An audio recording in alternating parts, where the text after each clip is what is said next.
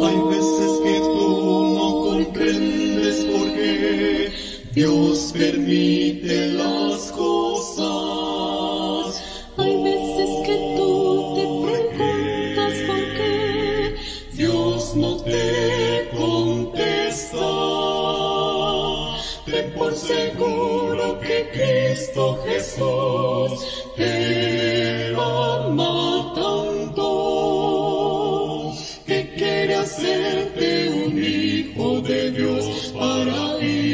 su mansión.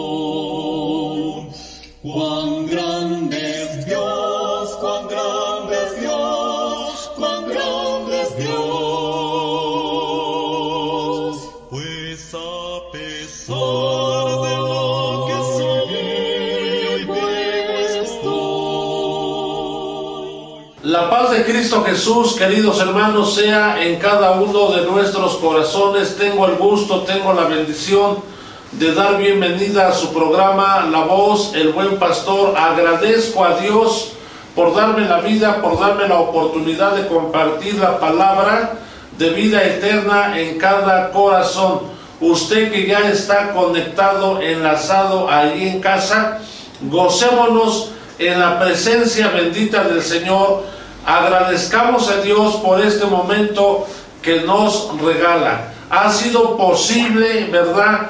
Que cada lunes, que cada momento en que el programa La Voz del Buen Pastor llega hasta ahí a casa, usted se conecta, escucha el mensaje, recibe el poder de la palabra y también al compartir la página, otros vendrán al conocimiento de la palabra bendita de nuestro Dios. Por lo cual, en este día lunes, le agradezco que ya esté enlazado y vamos, hermanos, ¿verdad?, a escuchar este mensaje de vida eterna, promesa de parte del Señor.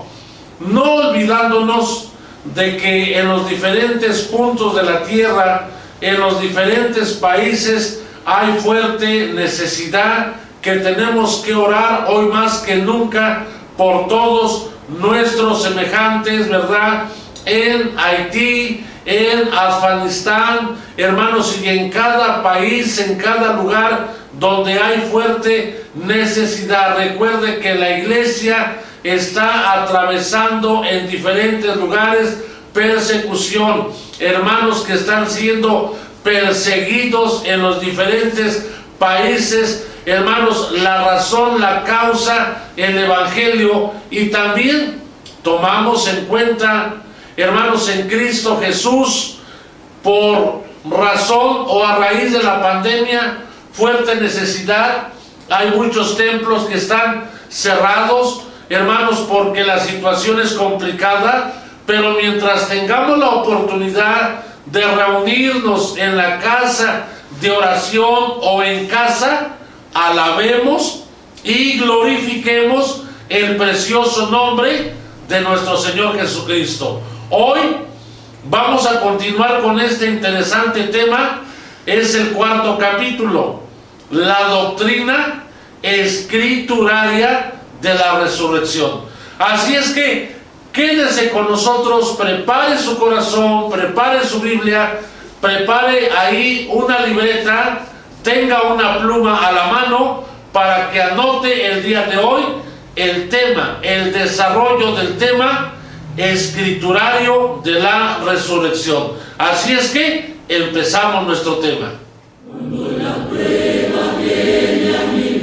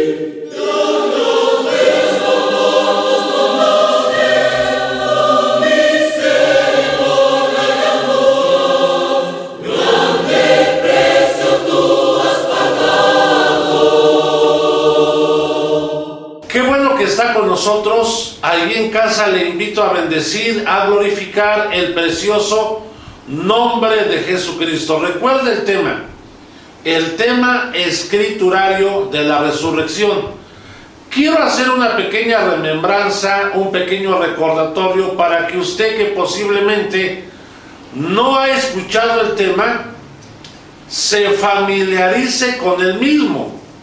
En el primer capítulo mencionamos, hermanos, que el tema de la resurrección es un tema fundado en el Antiguo y en el Nuevo Testamento. Eso es importante.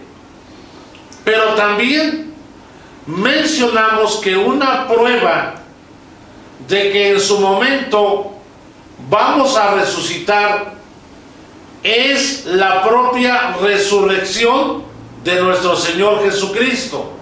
Es decir, la resurrección de nuestro Señor Jesucristo, que no solamente lo marca la Biblia, sino que también la historia es el fundamento, es el principio de una fe, de una esperanza. Todo se basa, todo inicia en la resurrección de nuestro Señor Jesucristo. Eso fue lo que explicamos en el primer capítulo. En el segundo capítulo decíamos, ¿por qué el hombre tuvo que morir? ¿Por qué el hombre llega hasta este momento en que tenga que morir, siendo que la muerte es uno de los eventos más complicados, más tristes, que una persona pueda experimentar al ver morir a su familiar. Y decíamos que la causa por la cual una persona muere, o más bien dicho, la causa por la cual desde el principio de la humanidad los seres humanos han muerto, están muriendo y vendrán a morir, la causa es el pecado.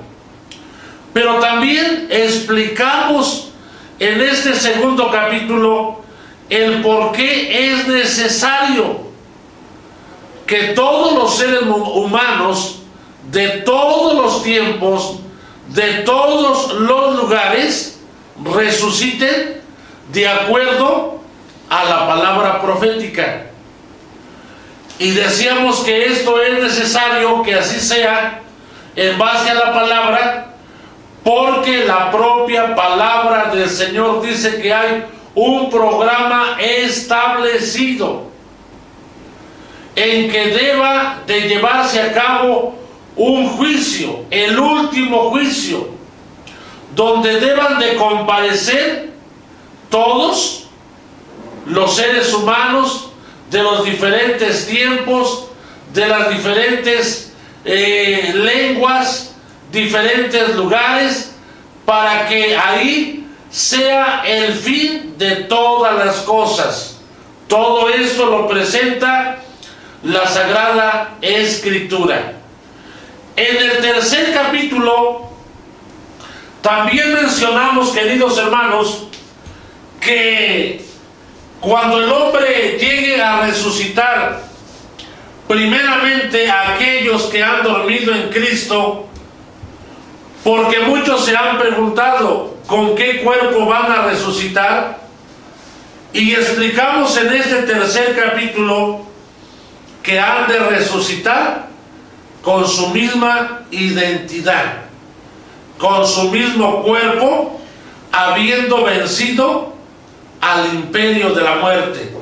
Y desde que una persona que durmió en Cristo resucite, bien, pudiéramos entonces decir que desde allí esa persona tiene un cuerpo, ¿verdad? Ya, hermanos, preparado para heredar la vida eterna, ya que el propósito de resucitar no es volver a morir, sino es heredar la vida eterna.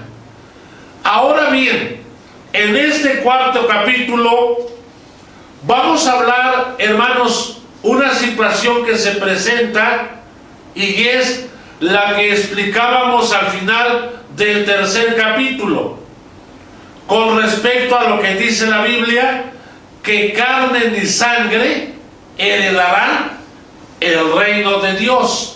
Esta parte es muy importante redondearla, ya que se tiene una enseñanza tradicional que efectivamente este cuerpo al resucitar, pero al ascender al cielo para heredar el reino de Dios, el cuerpo será desintegrado porque carne ni sangre heredarán el reino de Dios. Pero decíamos, bueno, si el cuerpo va a ser desintegrado para heredar el reino de Dios, entonces, ¿qué sentido tiene el que resucite? Bien, de eso se trata, hermanos, en este cuarto capítulo lo que vamos a explicar y le invitamos, ¿verdad?, a que usted muestre interés por la palabra, escuche la palabra de Dios en su corazón y se dé cuenta qué importante es conocer las verdades eternas del Evangelio, las promesas de parte del Señor. Así es que no se desconecte, permanezca en esta transmisión y escuche el tema escriturario de la resurrección.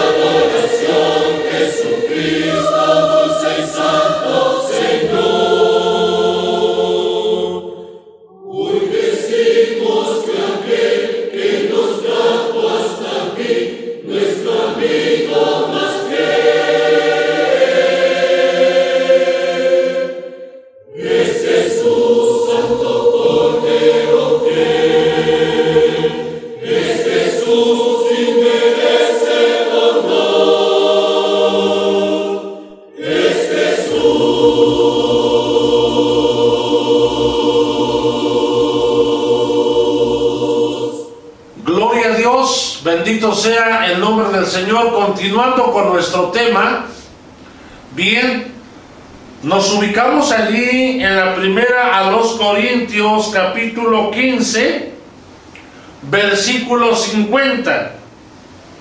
donde encontramos la frase carne ni sangre heredarán el reino de Dios. Bien. Ahora vamos a concretarnos, ponga mucha atención, porque decíamos que si el cuerpo va a ser desintegrado para heredar el reino de Dios, entonces no tendría sentido la resurrección. Ya explicamos con anterioridad, y esto es muy importante que lo repitamos. Decíamos que la creación completa de Dios, de un ser viviente, de un alma viviente, de un ser humano, decíamos que un cuerpo sin alma no es un ser humano completo. Y un alma sin cuerpo también no es un ser completo. Entonces un ser completo es lo que se conoce en base a lo que dice la Biblia, cuerpo, alma y espíritu. Por eso explicábamos que la creación de Dios pertenece a dos partes. Una parte carnal, material, física, literal y una parte espiritual.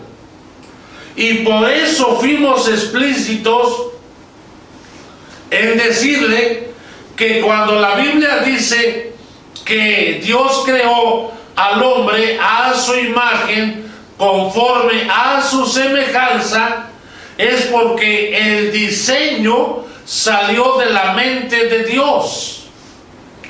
Dios determinó crear al hombre y lo facultó con facultades mentales, físicas y también espirituales. Por eso la Biblia presenta y dice que somos a imagen y semejanza de Dios. Eso es importante que lo guarde en su corazón. Ahora bien, podemos con esto entender y comprender que cuando Dios ha creado algo, Él no ha creado algo para desecharlo después. Oiga bien lo que le estoy diciendo, ponga mucha atención. Hay una teoría que solamente voy a dejar aquí como un comentario el día de hoy. Ponga mucha atención. Aquellos que estudian el mundo de la astronomía han explicado una teoría que dice que hay mundos que se han destruido porque aparte de los seres humanos hay otras civilizaciones que vienen consumiendo mundos, destruyendo mundos. Al final de cuentas esto es una teoría. Si así fuera, entonces el destino de la propia tierra es incierto. Pero yo entiendo conforme a la palabra de Dios que Dios no ha creado algo para después destruirlo. De lo contrario, si así fuera que Dios ha creado algo para después destruirlo, entonces Dios sería imperfecto, porque esto estaría denotando que Dios se equivocó. De igual manera, queridos hermanos, si nosotros creemos o pensamos que el cuerpo va a ser desintegrado para poder entrar al reino de Dios, entonces también la creación del hombre es imperfecta. Entonces cuando el apóstol Pablo está hablando que carne y sangre no heredarán el reino de Dios, debe de entenderse bíblicamente de la siguiente manera. Que en el estado presente, que se encuentra viviendo el hombre, que es, hermanos, en la carne, hablando de su condición moral, hay corrupción, porque el hombre tiene un cuerpo corrupto, no solamente inmoral, cuando decimos inmoral, que está lleno de pecado, pero también un cuerpo corrupto, porque es un cuerpo enfermizo, porque es un cuerpo débil, porque es un cuerpo que tiene la imperfección de ser contagiado por alguna enfermedad, por algún mal. Es decir, nuestro cuerpo está en un estado de deterioro. Vamos envejeciendo poco a poco, nos vamos llenando de enfermedades y de todos aquellos males que nos empiezan a quejar por eso Pablo dice un cuerpo corruptible, deteriorado. Ahora bien, en esta condición de pecado y en esta condición carnal, con un cuerpo corruptible, deteriorado, es lógico de entender que en esa condición la carne y la sangre no puede heredar el reino de Dios. Ponga mucha atención en esta parte, ya que la carne representa el pecado, las obras de la carne representan el pecado, y bajo esa condición que describe Gálatas capítulo 5, 19 al 21, dice, porque los que hacen tales cosas, no pueden heredar el reino de Dios. Entonces, si de por sí usted y yo tenemos un cuerpo corruptible, un cuerpo que se deteriora, un cuerpo mortal, bajo este cuerpo mortal no podemos heredar el reino de Dios. Bajo este cuerpo corruptible no podemos heredar el reino de Dios. Luego entonces, debemos de experimentar una transformación en el momento de resucitar para poder entrar en el reino de Dios. Es decir, que esto mortal sea vestido de inmortalidad y que esto corruptible sea vestido de incorruptibilidad. Podemos darle la gloria al Señor, pero su cuerpo, mi cuerpo, no será desintegrado, no será deshecho. Su cuerpo será transformado, mi cuerpo será transformado para poder heredar las promesas eternas. Así es que, hermano, si usted creía, si usted pensaba que su cuerpo iba a ser desintegrado, iba a ser desechado, no, no es así. Su cuerpo será transformado. Así es que tenga usted la confianza como dijese el apóstol Pablo, ¿verdad? Porque si vivimos, vivimos para Cristo y si ya no vivimos cuando sea el rapto de la iglesia, sabemos que nos vamos a levantar del polvo para poder ser transformados y heredar el reino de Dios.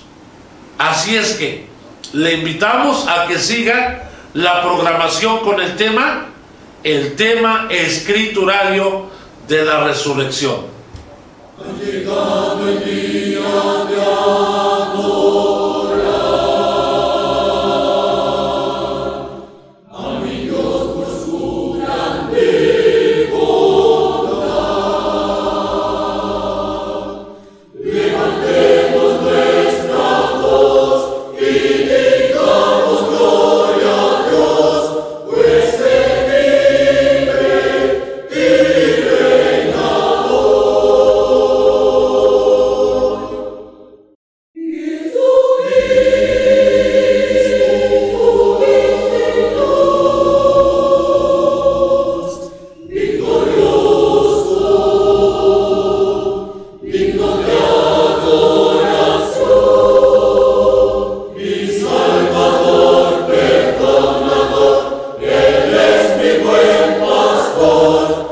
Jesus.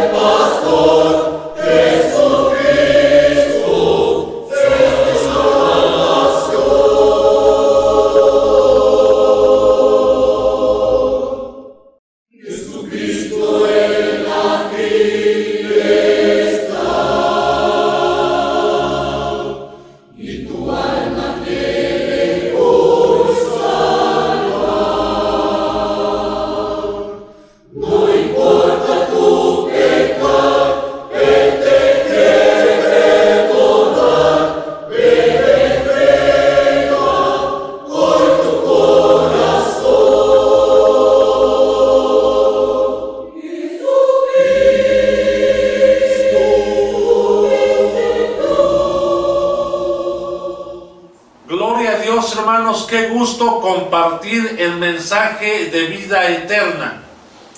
Así es que, de acuerdo a las escrituras, hemos sido muy específicos, hermanos. Su cuerpo, mi cuerpo, no será desintegrado, será transformado. Porque hemos sido enfáticos conforme a la palabra que Dios no crea nada para después desecharlo. Si así fuera, entonces Dios es imperfecto y Dios no puede equivocarse. Su palabra no puede fallar. Así es que nosotros nos aferramos a esas promesas eternas. De tal manera que aquellos hermanos de la primera generación que murieron con esa gloriosa esperanza, a pesar de que ya han transcurrido siglos, años, milenios, pero la Biblia dice que todos los que están en los sepulcros oirán su voz. Ahora bien, avanzando un poco más en el desarrollo de este tema, la escritura desde el Antiguo Testamento nos da a entender acerca de la resurrección de justos e injustos. Y eso lo podemos encontrar ahí, ¿verdad? En el capítulo número 5 del propio libro de Juan, versículo 28, 29, también en Daniel capítulo 12, versículo 2. Pero hay algo muy curioso, hermanos, que se nos dice en estos pasajes que he citado. Ahí solamente se nos habla de la naturaleza de cada resurrección. ¿Y qué se nos dice? Se nos dice que una es de justos y una es de injustos. Ahí se nos está hablando de la naturaleza de cada resurrección.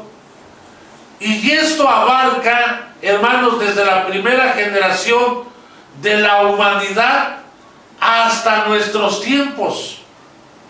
Porque en cada generación, o dicho de otra manera, en cada dispensación, Dios al tratar con la humanidad, siempre Él dio sus mandamientos y las oportunidades para que el hombre pudiera reconocerle en su corazón. Pero vemos a lo largo de la historia bíblica que siempre el hombre hizo duro su corazón y que la mayor parte se apartó de los mandamientos del Señor y que aquellos que obedecieron a Dios y sirvieron a Dios en cada generación, en cada milenio, en cada época, hay una clasificación bíblica cuya naturaleza denota, dice, justos. Y pudiéramos entender que estos justos se refiere a todas aquellas personas que reconocieron a Dios en su corazón, que amaron a Dios, que le sirvieron y murieron haciendo la voluntad del Señor.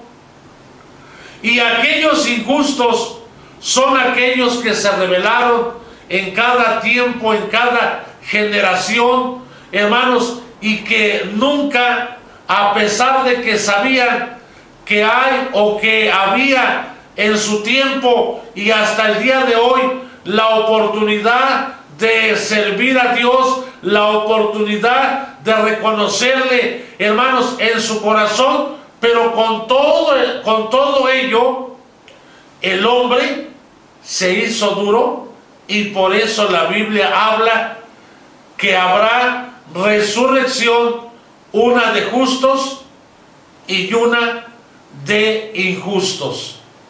Hasta el día de hoy, queridos hermanos, queridos jóvenes, la situación no ha cambiado. Porque en otras ocasiones se ha llegado a decir, usted no está obligado a creer en la Biblia. Usted no está obligado a pertenecer a la iglesia. Usted no está obligado a creer en Dios. El creer en Dios es un acto de fe y de voluntad. El servir a Dios es un acto de fe y de voluntad. Realmente, por otra parte, tampoco se le prohíbe que usted crea en Dios, que usted sirva a Dios, que usted pertenezca a una iglesia. No se le prohíbe. La decisión es voluntaria, sea para una cosa o para otra. Y usted puede vivir conforme usted quiera vivir, de acuerdo a su criterio, de acuerdo a su forma de pensar. Y si usted practica lo malo, es su decisión. Y si usted practica lo bueno, también es su decisión. Y al final de nuestros días, cuando cada persona muere, muere en la condición que él, que ella eligió en vida. Si en vida eligió servir a Dios y tuvo el conocimiento de Dios en su corazón, entonces esa persona, aun con todas sus imperfecciones, y errores como ser humano, pero la Biblia dice que por haber recibido a Jesús como su Salvador, esa persona fue justificada. Justificada, perdonada, regenerada. Pero por el hecho de que una persona se enajenó y no reconoció a Dios en su corazón, sino que vivió en rebeldía y murió en sus pecados y delitos.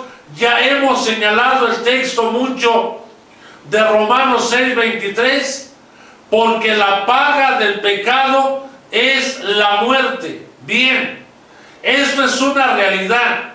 Una persona que muere en sus delitos y pecados practicando todo lo malo, la Biblia dice que es una persona injusta porque no aceptó el perdón ni la justificación de Dios. Es así como la Biblia nos habla de las dos naturalezas de resurrecciones, justos e injustos. Tú eres invitado a creer en Dios para que si el día de mañana tú mueres yo muero, muéramos haciendo la voluntad del Señor y cuando Dios venga a levantar a su iglesia, podamos resucitar en la resurrección de los justos. Dios sea el que nos ayude en todo y por todo.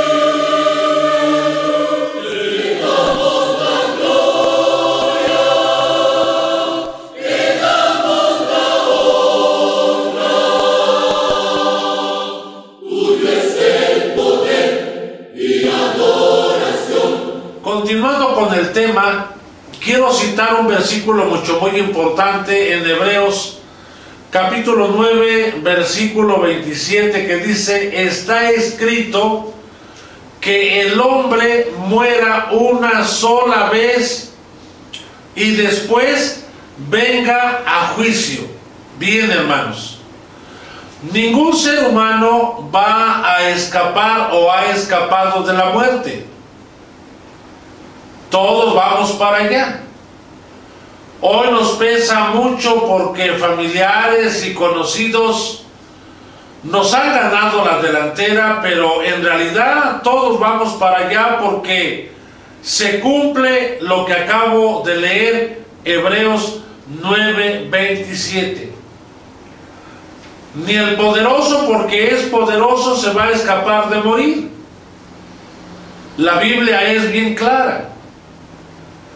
Y yo creo que en esta última parte de este cuarto capítulo es muy importante reflexionar. Hoy que nosotros vivimos tenemos la oportunidad de hacer muchas cosas. Hay prioridades, hay necesidades que atender, hay muchas cosas importantes que hacer. Y que lamentablemente la más importante la dejamos hasta el último.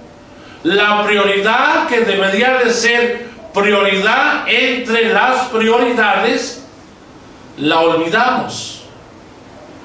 Nuestra relación con Dios. Nos confiamos en hacer tantas cosas, en incursionar en tantas cosas, que se nos olvida que no somos eternos, que se nos olvida que realmente no nos estamos preparando para ese momento crucial que es parte de la vida. La muerte es parte de la vida. Y sabe que mi hermano, mi hermana, mi amigo, el problema no es que usted y yo vayamos a morir. El problema es en qué condición vamos a morir, reconciliados con Dios o no reconciliados con Dios. Porque aunque para usted parezca algo incierto, algo que no es importante, realmente la Biblia nunca se ha equivocado. Entonces, el por qué no aprovechar la oportunidad que tenemos hoy al alcance de nuestras manos. ¿Por qué no aprovechar el momento que Dios nos regala, nos da? ¿En qué nos perjudica creer en Dios? ¿En qué nos perjudica creer en su palabra? ¿Habrá algún mal en que tú puedas escuchar la palabra de Dios? ¿Habrá algún mal? ¿Te afectará el que tú te congregues en alguna iglesia? Por supuesto que no. Porque la Biblia dice que la fe viene por el oír, por el oír la palabra de Dios. Recuerda mi hermano, mi hermana joven, señorita y aún niño. Hoy que tenemos vida, debemos de aprovechar este momento para tratar de buscar el conocimiento de Dios, el conocimiento de su palabra.